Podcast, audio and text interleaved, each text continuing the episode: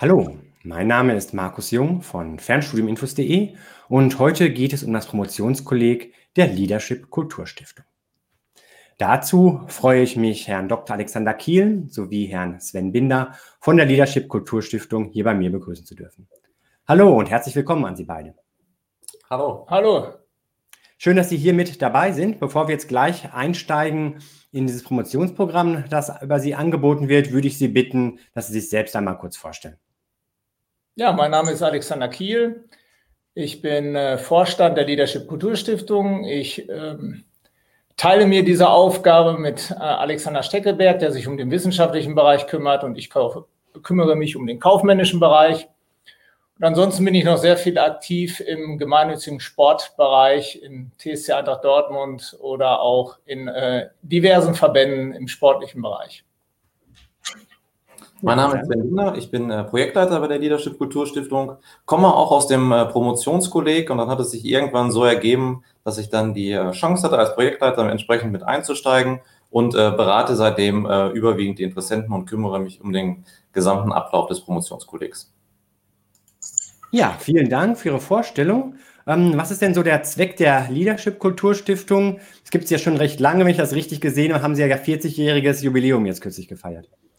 Genau, wir haben 40 Jahre gefeiert. Ursprung der Stiftung war ein Professorenteam, das sich 1979 zusammengetan hat und berufsbegleitende äh, Studiengänge aufgebaut hat. Äh, und dieses, äh, dieser lose Verbund wurde dann irgendwann zu einem Verein und 2004 zu einer Stiftung. Äh, Ziel dieser Stiftung und Zweck dieser Stiftung ist vor allen Dingen Förderung der Weiterbildung und äh, Förderung der Forschung. Und äh, das war auch etwas, was schon ganz tief äh, verankert und verwurzelt war 1979, als diese Idee entstanden ist.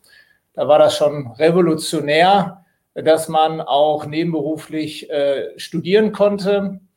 Und äh, ja, wir machen jetzt vor allen Dingen im Promotionskolleg äh, unsere Arbeit als Stiftung, aber auch im Bereich Forschung und im Bereich Beratung ist gemeinnützige Stiftung. Das heißt, äh, wir leben auch vom ehrenamtlichen Engagement und äh, wir versuchen uns da gegenseitig zu unterstützen, bei dem Ziel, grundsätzlich auch die Leadership-Kultur nach unserem Verständnis äh, zu fördern.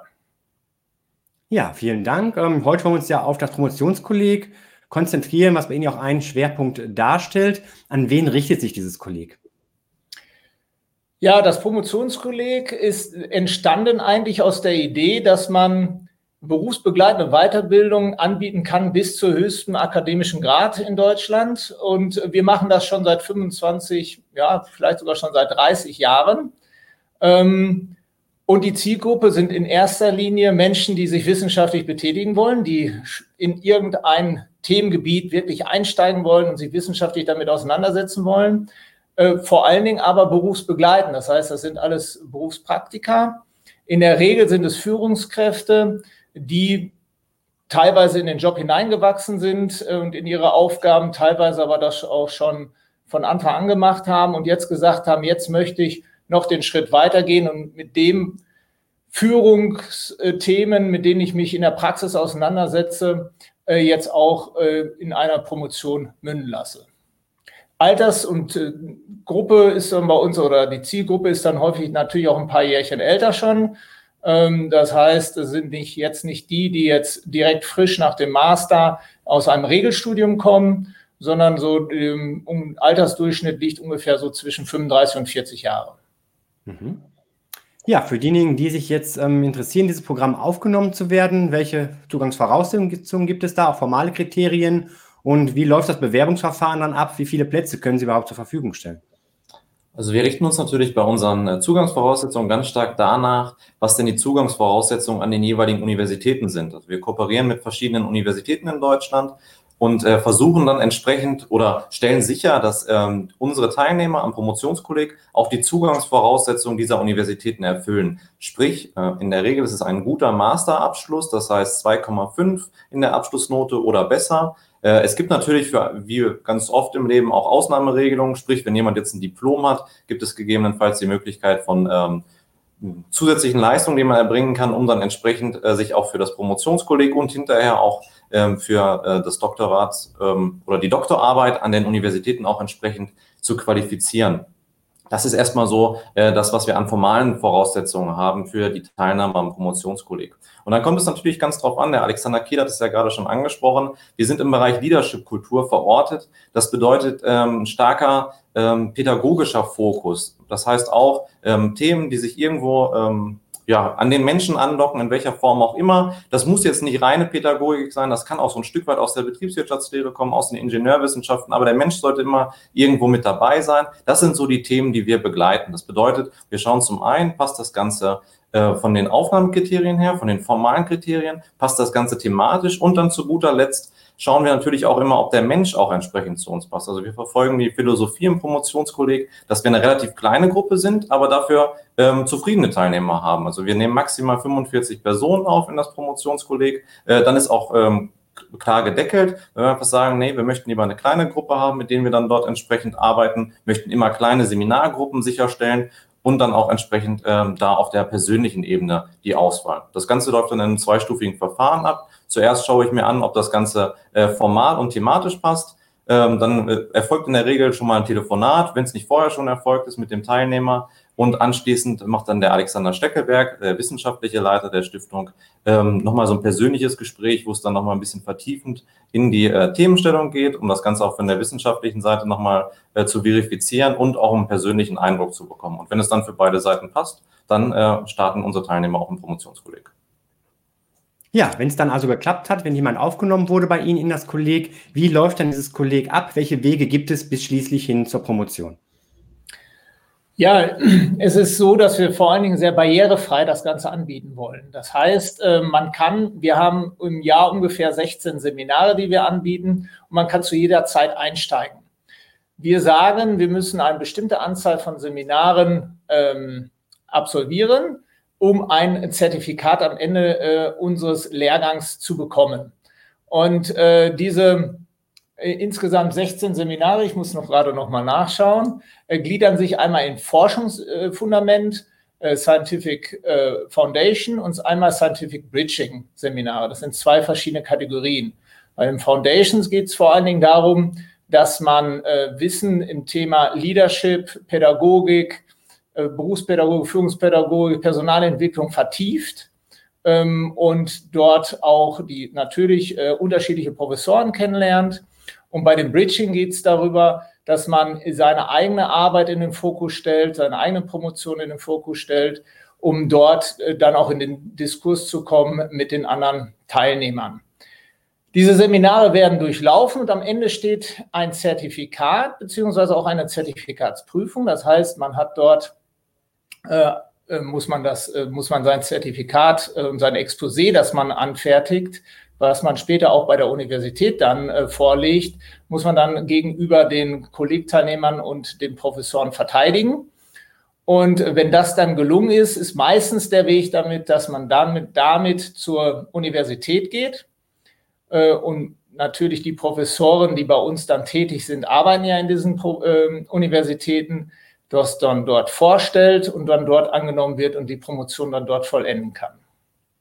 Die Idee ist auch, dass man immer wieder sich zurückspiegeln kann, das sind so parallele ähm, ähm, Abläufe dann, dass man also die Dinge, die man jetzt bei uns, man kann ja während des äh, Zertifikats auch schon an seiner Promotion arbeiten und an seiner Dissertation arbeiten, so dass da auch diese zeitliche Verzögerung gar nicht so groß ist, wie das vielleicht jetzt erstmal scheint. Genau, und äh, vielleicht als kleine Ergänzung noch dazu zum Promotionskolleg. Ähm, ich hatte es ja eben schon mal kurz angesprochen, äh, relativ kleine Seminargruppen. Auch dort ist es so, jedes Seminar ist auf maximal 15 Teilnehmer begrenzt, weil wir äh, den Austausch entsprechend fördern wollen. Also wir möchten wirklich jedem die Möglichkeit geben, äh, auch sein Thema dort einzubringen, seine Fragen anzubringen und das Ganze nicht in einem riesen Seminarraum, wo sie vielleicht mit 100 Studierenden zusammensitzen, wie sie das von Universitäten kennen, sondern äh, tatsächlich 15 Personen, äh, Sie können sich dann entsprechend auch mit den anderen Teilnehmern austauschen und äh, haben auch einen entsprechend kurzen Draht, um dann auch Ihre Fragen bei dem äh, Professor anzubringen. Ja, also die Seminare spielen eine große Rolle. Herr Dr. Sie sagten schon, es gibt quasi diese zwei verschiedenen ähm, Bereiche, in denen Seminare angeboten werden. Vielleicht können Sie noch ein wenig mehr erläutern, was denn so die Schwerpunkte sind, die in diesen Seminaren gesetzt werden. Schwerpunkte sind äh, im Bereich Personalentwicklung, Berufspädagogik, Führungspädagogik, Organisationsentwicklung und auch äh, ein großes Thema bei uns ist das ganze Thema Kultur, Organisationskultur, Visionskultur, äh, diese Themen. Äh, auch ähm, ein Schwerpunkt ist, was ist Management, was ist Leadership, ähm, was, äh, was verstehen wir darunter. Ähm, ja, hilf mir noch. Das sind genau, das sind so die, ähm, die thematischen Schwerpunkte. Ich würde noch ähm, dazu ergänzen sagen, es kommt auch so ein bisschen auf die Methodik an. Also es gibt auch teilweise Richtig. Seminare, die dann nochmal äh, so wissenschaftliche Methodik ähm, in den Fokus stellen. Wenn Sie sich das vorstellen, äh, viele kommen ja etwas versetzt aus dem Studium raus und äh, sind in der berufspraktischen Alltag vielleicht gar nicht so involviert in äh, eine qualitative Fallstudie beispielsweise. Und dann äh, werden da auch nochmal solche Standards aufgearbeitet, werden auch nochmal ähm, Hilfestellung von den Professoren gegeben und auch so ein bisschen die eigene Erfahrung dann weitergegeben. Das ist eigentlich so das, was die Teilnehmer schätzen, weil sie dann schon mal wissen, ah, okay, das hat schon einer ein paar Mal gemacht. Das sind gute Ratschläge. Wie kann ich die denn eigentlich jetzt für meine eigene Fragestellung nutzen? Ja, also da auch so ein bisschen mal das Handwerkszeug wirklich für die praktische genau. Arbeit hinterher dann an der Dissertation. Ja, nun setzen Sie auch viel auf Kooperation, zum einen mit den Universitäten, die letztlich ja auch die Promotion vergeben, da kommen wir gleich noch zu, aber auch so haben Sie ja zahlreiche Kooperationspartner, auf die Sie auch stolz sind. Ähm, vielleicht können Sie darauf eingehen, welche Partner sind das? Sind ja zum Teil auch Fernhochschulen dabei, ähm, was gerade jetzt auch heute für unsere Zielgruppe hier interessant ist, aber auch ganz allgemein. Und wie sieht diese Kooperation eigentlich aus? Wie gestaltet sich das? Also in Bezug auf das Promotionskolleg äh, wollen wir einfach deutlich machen, dass natürlich auch ähm, Studierende, die einen Abschluss haben äh, oder Absolventen von äh, Hochschulen oder Fernhochschulen die Möglichkeit haben, ähm, zu promovieren. Und äh, deswegen kommen sehr viele von unseren ähm, Doktoranden auch aus Hochschulen, die ähm, äh, schon berufsbegleitend die Angebote angeboten haben. Und ähm, deswegen haben wir uns äh, zum Beispiel ähm, Kooperationspartner ist ACAD, ist natürlich eine äh, Fernhochschule, die, äh, wo wir uns, äh, wo wir schon länger mit äh, zu äh, kooperieren. Und äh, da besteht die Kooperation insbesondere darin, dass wir den Absolventen von ACAD ähm, einfach sagen und die Möglichkeit, die Möglichkeit offerieren, zu uns zu kommen und dort berufsbegleitend das Promotion, eine Promotion anzugehen weil das häufig vielleicht gar nicht im Kopf ist äh, der einzelnen Absolventen und auch diese Möglichkeit, das berufsbegleitend zu machen, sehr, sehr selten ist in Deutschland.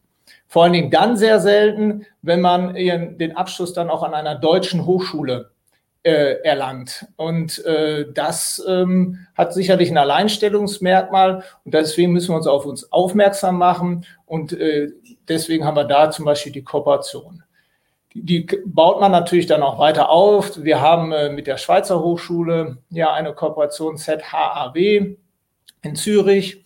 Äh, wir haben im Bereich Masterzertifikat, was vielleicht jetzt heute nicht Thema ist, dann mit der SRH auch eine Kooperation. Mit dem Rhein-A-Campus haben wir eine Kooperation.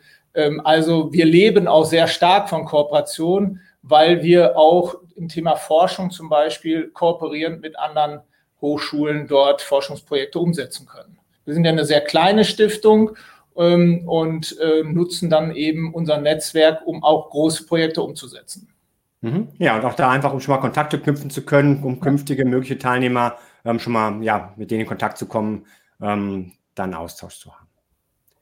Ja, ähm, diejenigen, die per Fernstudium studiert haben, vielleicht ihren Master gemacht haben, sind meistens mitten im Beruf, wollen auch im Beruf bleiben. Das heißt, das ganze Promotionsvorhaben soll dann auch berufsbegleitend durchgeführt werden. Wie schwierig es ist, da etwas Passendes zu finden, kann ich bestätigen aus dem, was ich im Forum mal mitbekomme, gerade wie Sie auch sagen, wenn es dann halt auch Universitäten hier aus dem deutschen Raum sein sollen.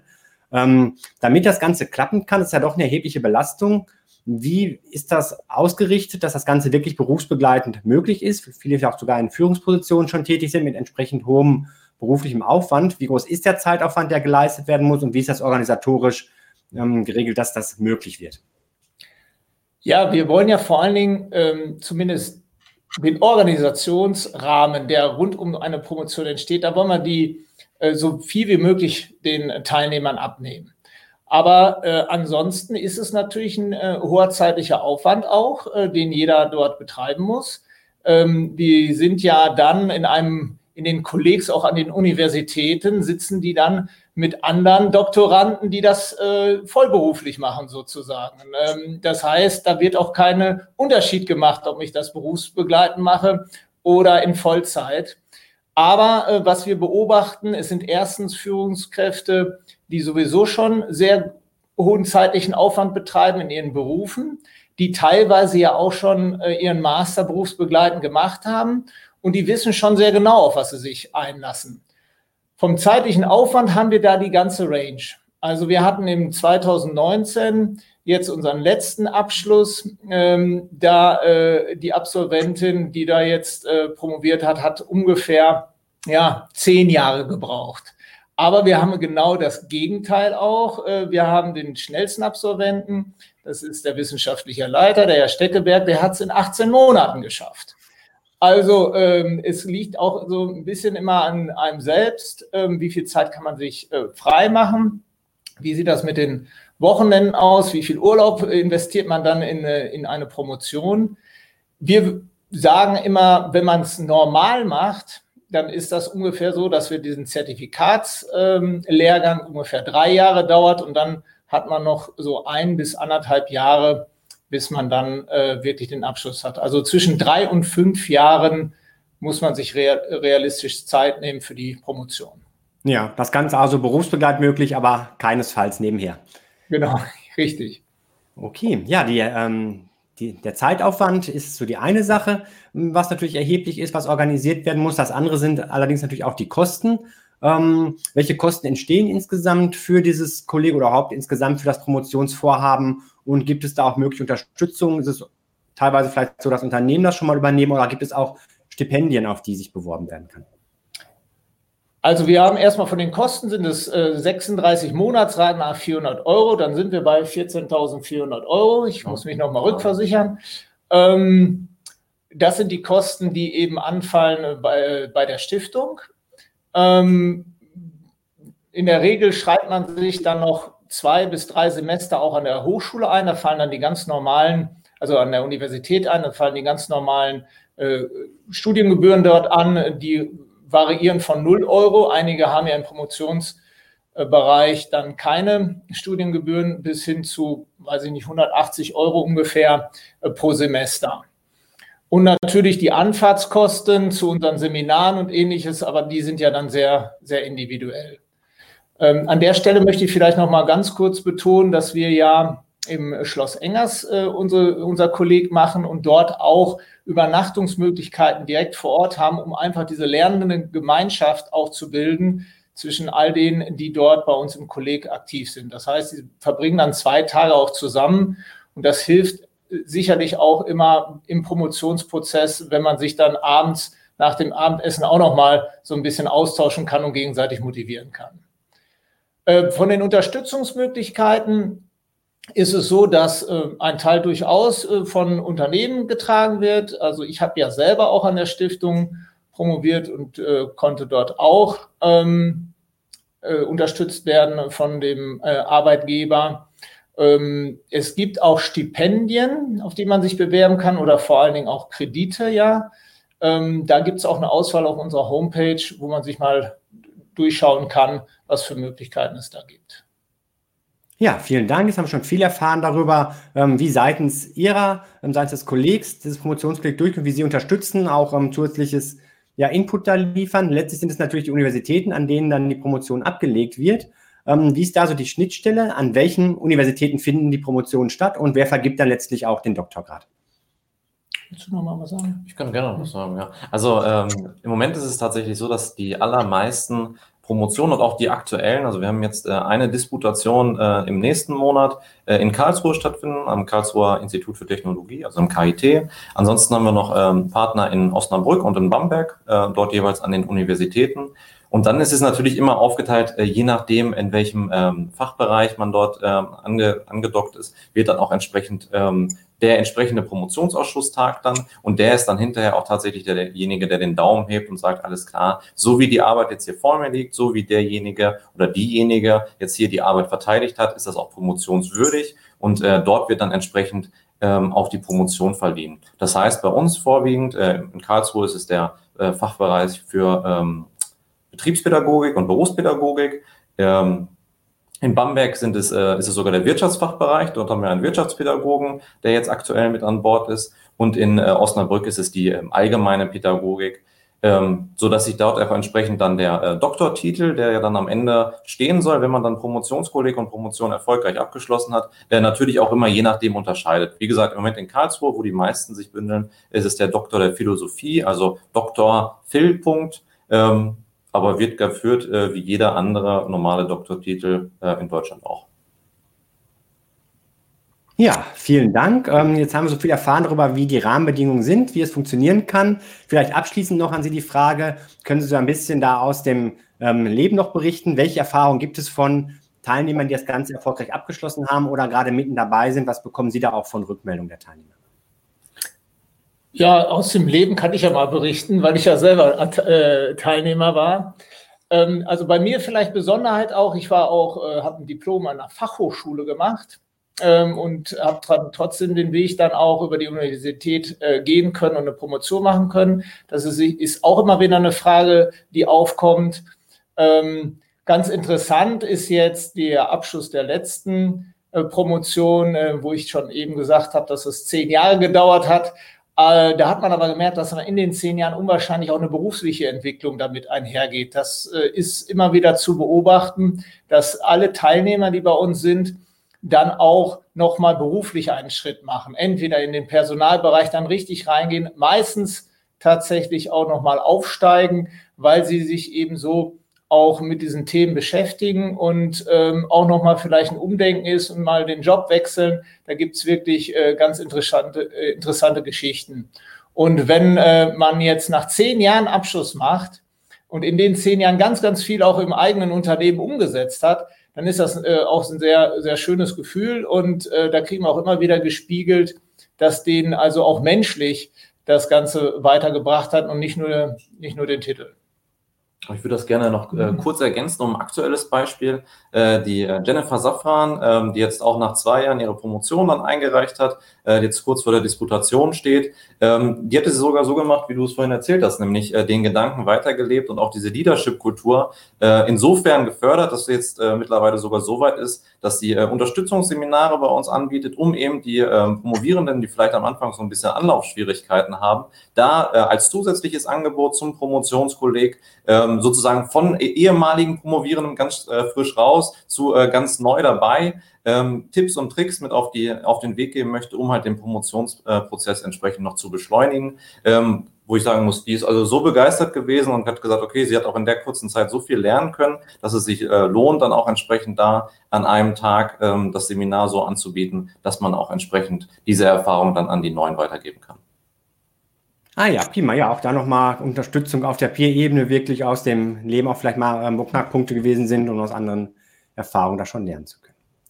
Ja, vielen Dank für diese Eindrücke, wie das Ganze ablaufen könnte. Für diejenigen, die jetzt zugeschaut haben, sich vielleicht später die Aufzeichnung anschauen und merken, oh ja, das könnte was für mich sein, das passt auch. Gerade auch nochmal der Hinweis, auch ähm, Absolventen von Fachhochschulen können durchaus den Zugang finden.